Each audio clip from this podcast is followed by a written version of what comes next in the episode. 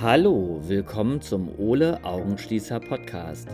Ich bin Ole und erzähle dir Geschichten und Erlebnisse aus meinem Leben, damit du abgelenkt bist und besser einschlafen kannst. Viel Spaß!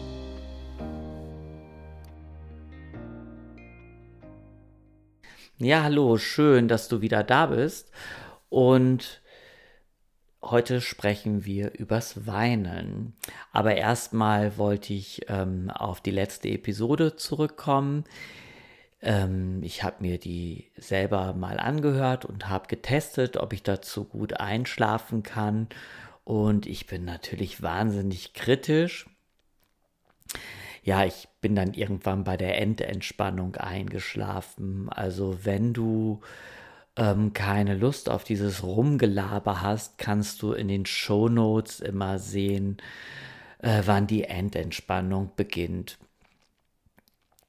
Ja, heute sprechen wir übers Weinen und zwar hat das einen Grund. Ich habe letztes Mal darüber gesprochen, dass meine Mitschüler in der Grundschule ja, das die immer geweint haben, wenn sie irgendwelche Fußballspiele im Sportunterricht verloren haben. Und ich habe mich darüber totgelacht. Also so habe ich es beschrieben. Ähm, ja, ich fand es als Kind eher befremdlich, dass man, wenn man etwas verliert, ähm, also wenn man ein Spiel verliert, dass man dann eben weint ich habe als Kind immer gedacht, man würde nur weinen, wenn man Schmerzen hat oder wenn man wütend ist, weil tatsächlich habe ich eben als Kind immer nur geweint, wenn ich Schmerzen hatte. Ja, oder wenn ich eben wütend war und etwas wollte. Ja, wahrscheinlich waren die Jungs auch wütend, weil sie das Spiel verloren hatten. Habe ich auch nicht drüber nachgedacht, aber egal. Ja, und das letzte Mal habe ich geweint, das ist noch gar nicht so lange her, das war vorgestern, als ich erfahren habe, dass eine gute Freundin ins Hospiz gekommen ist. Und und ich habe mit ihrem Mann gesprochen und der hat mir eben erzählt, wie schwer das gerade alles für ihn ist, ganz klar, und wie schwer das eben halt auch für sie ist. Und ich habe mich dann an die guten alten Zeiten, also an meine Kindheit und an meine Teenagerzeit erinnert, als ich eben ja mit ihr die Zeit verbracht hatte. Also bevor ich nach Hamburg gezogen bin, hatte ich mit dieser guten Freundin eben halt ganz viel zu tun. Und es ist wahnsinnig traurig, dass ich jetzt eben immer mehr Kapitel schließen in meinem Leben. Also ich habe meine Eltern vor sechs Jahren verloren. Äh, mein Bruder ist schon 1985 ähm, gegangen, also ist gestorben. Und ja, meine Großeltern, das habe ich halt auch alles noch mitbekommen. Also der Tod war in meinem Leben eigentlich immer ziemlich präsent. Und ich habe aber wenig geweint in diesen Situationen der Trauer, einfach weil es mir schwer gefallen ist, wenn andere Menschen dabei waren, zu weinen. Ähm, ich konnte dann aber auch nicht weinen, wenn ich alleine zu Hause war oder alleine für mich war. Ich brauchte dann immer irgendwie einen Katalysator, immer irgendetwas, was mich zum Weinen gebracht hat. Und ich erzähle jetzt einfach mal ein paar Sachen, die mich ganz doll zum Weinen gebracht haben. Ähm, ich war mal in Pennsylvania vor drei Jahren in einem Museum oder eher in einem Memorial Place. Ähm, und zwar war das der Ort, wo am 3. September, nee, ach Quatsch, am 9. September 2001 ähm, ein Flugzeug ähm, absichtlich abgestürzt ist. Ähm, ja, ihr erinnert euch ja bestimmt noch an den 11. September mit dem World Trade Center. Da sind ja zwei Flugzeuge reingeflogen Und dann ist eben halt auch noch ein Flugzeug in das Pentagon geflogen, was viele schon gar nicht mehr auf dem Zeiger haben. Und dann ist eben auch noch ein Flugzeug in Pennsylvania ähm, ja abgestürzt oder die Terroristen haben eben versucht, ähm, dass dieses Flugzeug umgeleitet wird. Das sollte, glaube ich, auch nach Washington fliegen und ähm, ins Weiße Haus oder sonst wo reinfliegen. Und ähm, ja, und die Piloten haben dann eben letztendlich ähm, den Druck nicht standgehalten und sind dann einfach auf einem freien Feld, Feld abgestürzt. Und auf diesem freien Feld steht jetzt so dieses Memorial Place. Und äh, meine Schwiegereltern leben in Pennsylvania und das ist wunderschön da, tolle Landschaft. Aber es gibt eben auch nicht so wahnsinnig viel da zu gucken und wir haben uns dann eben mal dieses, ja, diesen, diese Gedenkstätte angeguckt. Genau, auf Deutsch sagt man Gedenkstätte. Ich musste jetzt ganz lange für das Wort suchen. Und ja, und das war ein ganz, ganz toller Bau und da war auch richtig viel los. Und das stand neben, standen halt überall Tafeln an den Wänden, ähm, wer gestorben ist mit Bildern, also wer, wer umgebracht worden ist. Dann ähm, wurde ganz alles nochmal ganz genau erklärt, wie das alles vonstatten gegangen ist. Und das war halt natürlich alles auf Englisch und mein Englisch ist jetzt nicht so richtig, richtig gut. Und dann waren halt an einer Wand waren so Telefone befestigt. Also es waren so an einer Wand die Rückseite von Sitzen befestigt. Und wer jetzt schon etwas älter ist, ähm, kann sich vielleicht noch daran erinnern, dass so in den 80er, 90er Jahren jeder Flugzeugsitz, ähm, da wo heute ein Bildschirm ist, ähm, war früher ein Telefon. Also jeder Passagier hatte früher die Möglichkeit, von seinem Flugzeugsitz aus zu telefonieren mit einem privaten Telefon, was vor einem im Sitz eingebaut war. Das konnte man da mit einer Kreditkarte aktivieren und das war unglaublich schick, wenn man aus dem Flieger dann die Eltern angerufen hat oder ja oder Freunde, dass man jetzt im Flieger sitzt und ähm, dass man auf dem Weg nach New York oder nach Mallorca ist und ja und dass man ja, es war eigentlich der totale Quatsch. Also es hat, glaube ich, kein Mensch gemacht. Oder sehr wenige Menschen haben das gemacht. Aber auf diesem letzten Flug von diesem Flugzeug ähm, haben das eben dann doch sehr viele Menschen gemacht. Und diese Menschen haben dann eben zu Hause bei sich angerufen und meistens war keiner da. Und dann haben die eben auf die Anrufbeantworter gesprochen.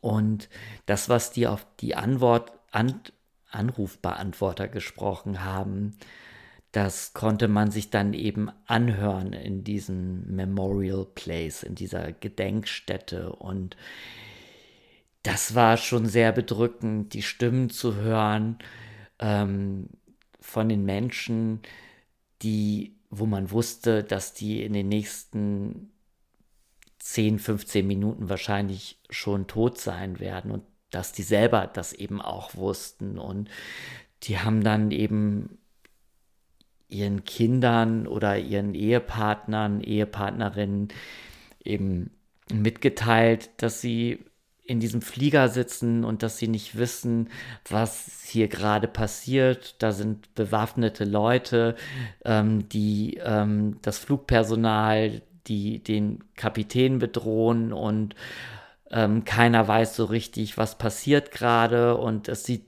sehr bedrohlich aus und es könnte sein, dass die nie zu Hause ankommen und dann haben die meistens immer die Safe-Nummern durchgegeben ähm, und ja, gesagt, wo wichtige Unterlagen liegen.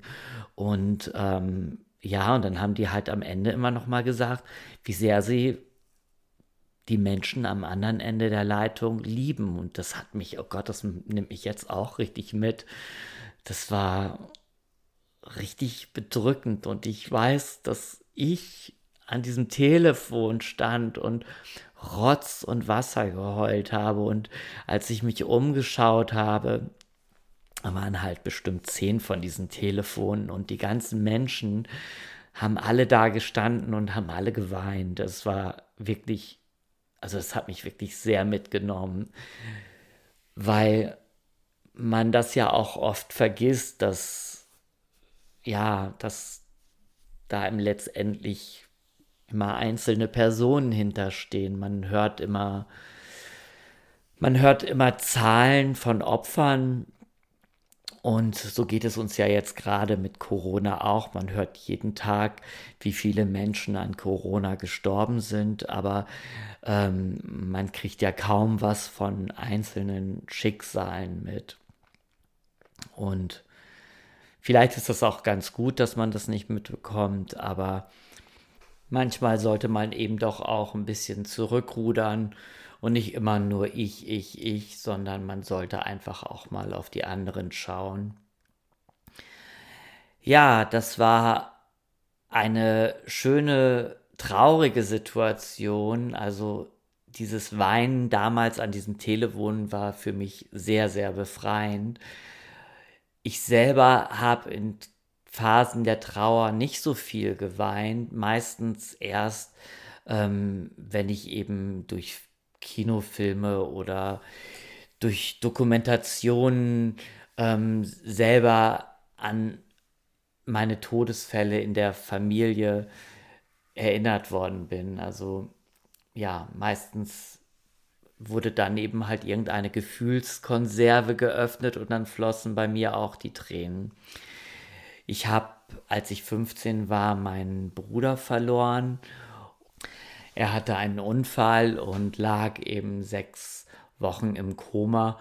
Und nachdem er gestorben ist, ähm, fiel es mir auch sehr schwer zu weinen. Ich habe immer gedacht, ähm, ich müsste jetzt ja auf der Beerdigung weinen. Ich müsste, wenn meine Mutter weint, mitweinen. Und es war so ein richtiger Druck da und ich hatte nicht die Möglichkeit, diese Ventile zu öffnen.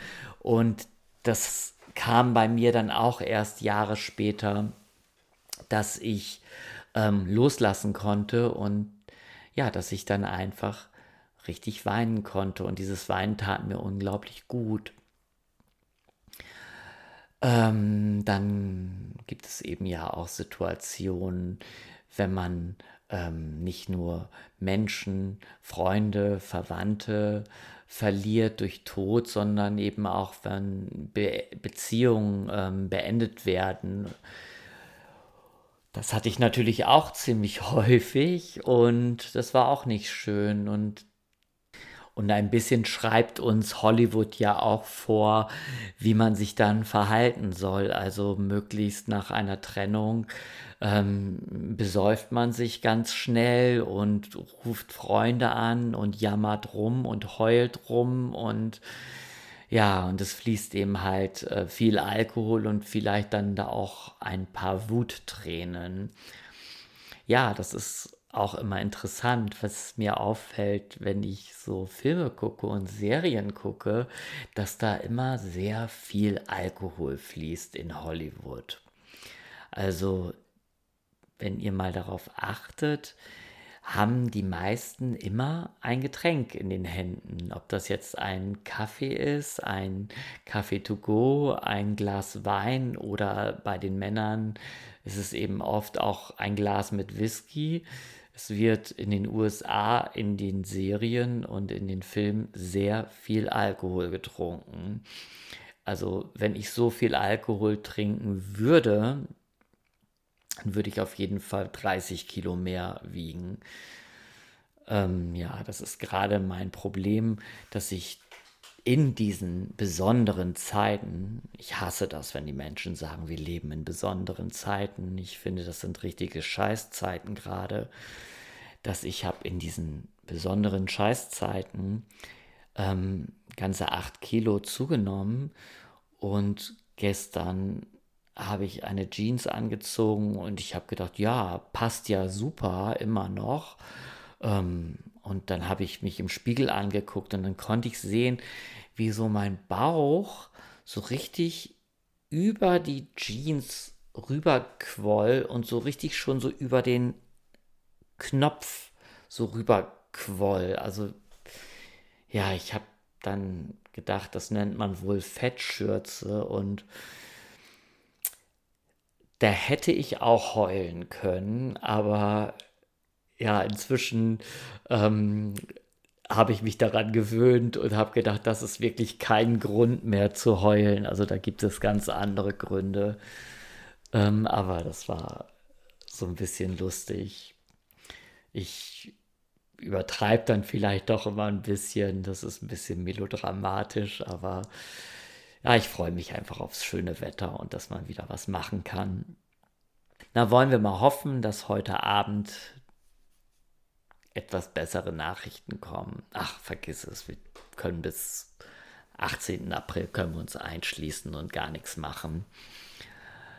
Ja, 15 Minuten sind schon wieder rum. Wenn du Lust hast, kannst du mir auch auf, ähm, auf Instagram folgen. Ähm, da gibt es auch einen Sender, Ole Augenschließer. Da sind schon ganze drei Bilder. Ich versuche zu jeder Folge eben halt ein neues Bild hochzuladen. Und du kannst mir auch gerne schreiben, ole at augenschließer.com. Und ähm, ja, ich bin offen für Vorschläge und auch für Kritik. Ähm, ich werde aber bestimmt auf E-Mails nicht antworten. Ähm, so viel Arbeit möchte ich mir dann doch nicht machen.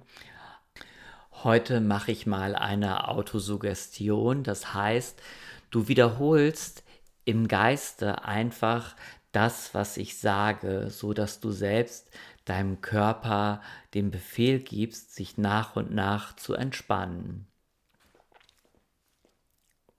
Mach es dir richtig schön bequem, knautsch nochmal dein Kissen so ein bisschen zurecht und leg dich erstmal ja auf den Rücken oder auf die Seite. Dann geh mal bewusst wieder in die tiefe, entspannte Atmung. Vielleicht erinnerst du dich, du atmest durch die Nase vier bis fünf Sekunden ein und atmest dann durch den Mund oder auch durch die Nase etwas länger wieder aus. Atmest wieder vier bis fünf Sekunden durch die Nase ein und atmest etwas länger, fünf bis sechs Sekunden durch den Mund und durch die Nase wieder aus. Versuch ganz bewusst in diesem Atemrhythmus zu bleiben und wiederhole jetzt im Geiste einfach die Sätze, die ich jetzt sage. Ich entspanne meine Füße, meine Zehen und meine Fußgelenke.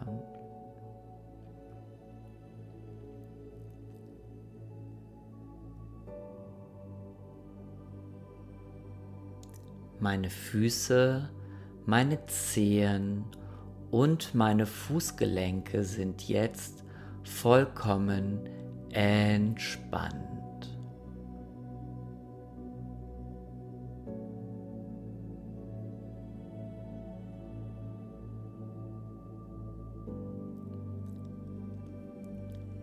Ich entspanne meine Waden, meine Knie und meine Oberschenkel.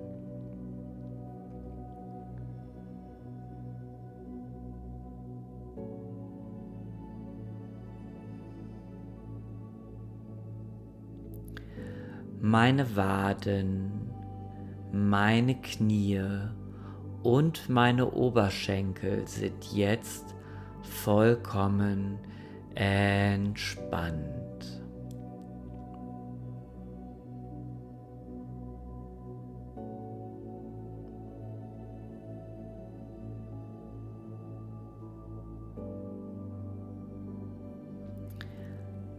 Ich entspanne mein Gesäß und meine Hüften.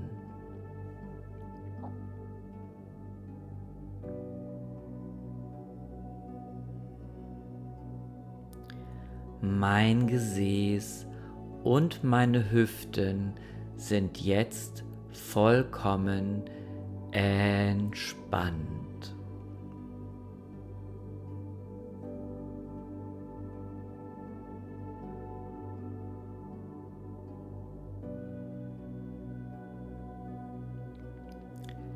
Ich entspanne meinen Rücken und meine Wirbelsäule.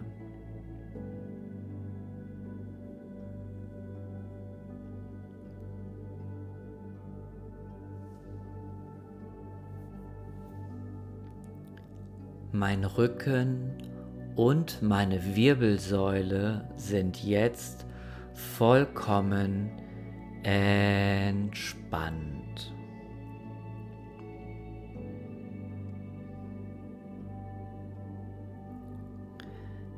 Ich atme ganz ruhig und tief. Mit jeder Ausatmung entspanne ich mehr und mehr.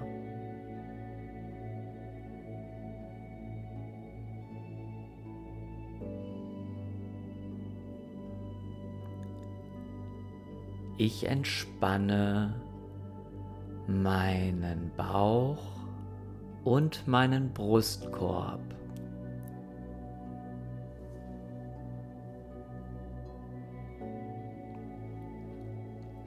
Mein Bauch und mein Brustkorb sind jetzt entspannt.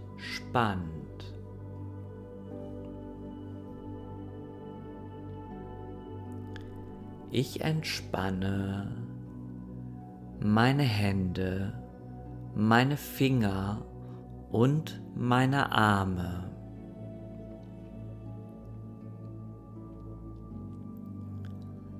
Meine Hände, meine Finger und meine Arme sind jetzt vollkommen entspannt.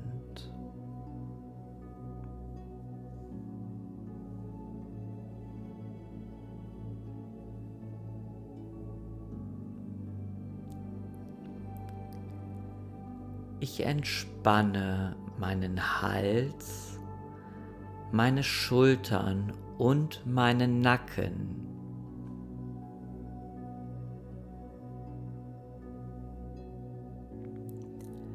Mein Hals, meine Schultern und mein Nacken sind jetzt vollkommen entspannt.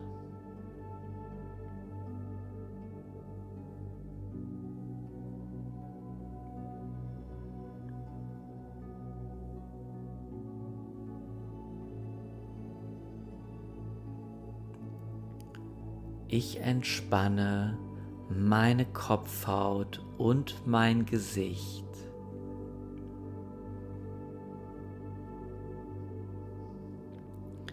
Meine Augen sind geschlossen, schwer und entspannt.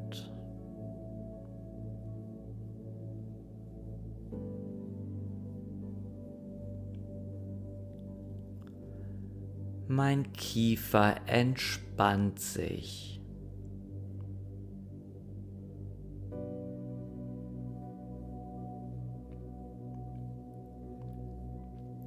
Mein ganzes Gesicht ist jetzt entspannt.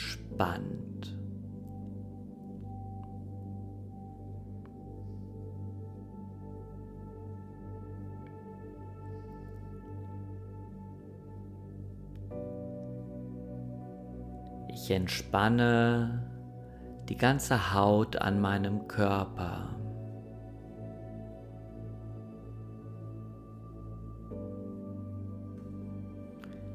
Die ganze Haut an meinem Körper ist jetzt entspannt.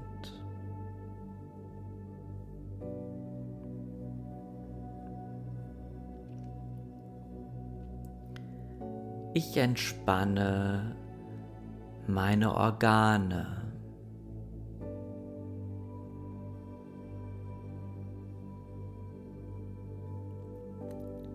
Meine Organe sind jetzt entspannt.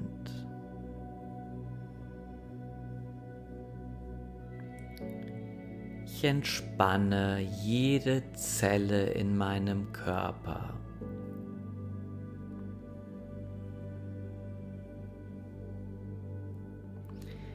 Jede Zelle in meinem Körper ist jetzt schön entspannt.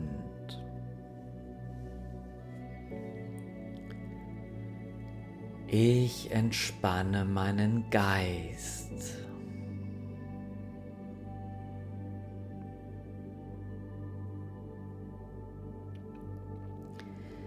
Ich lasse Gedanken, die kommen, einfach vorüberziehen.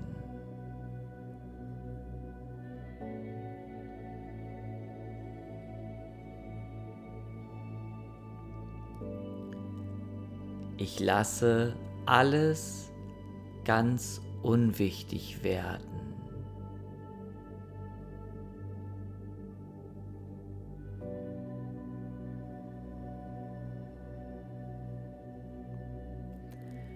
Mein Geist ist jetzt vollkommen entspannt.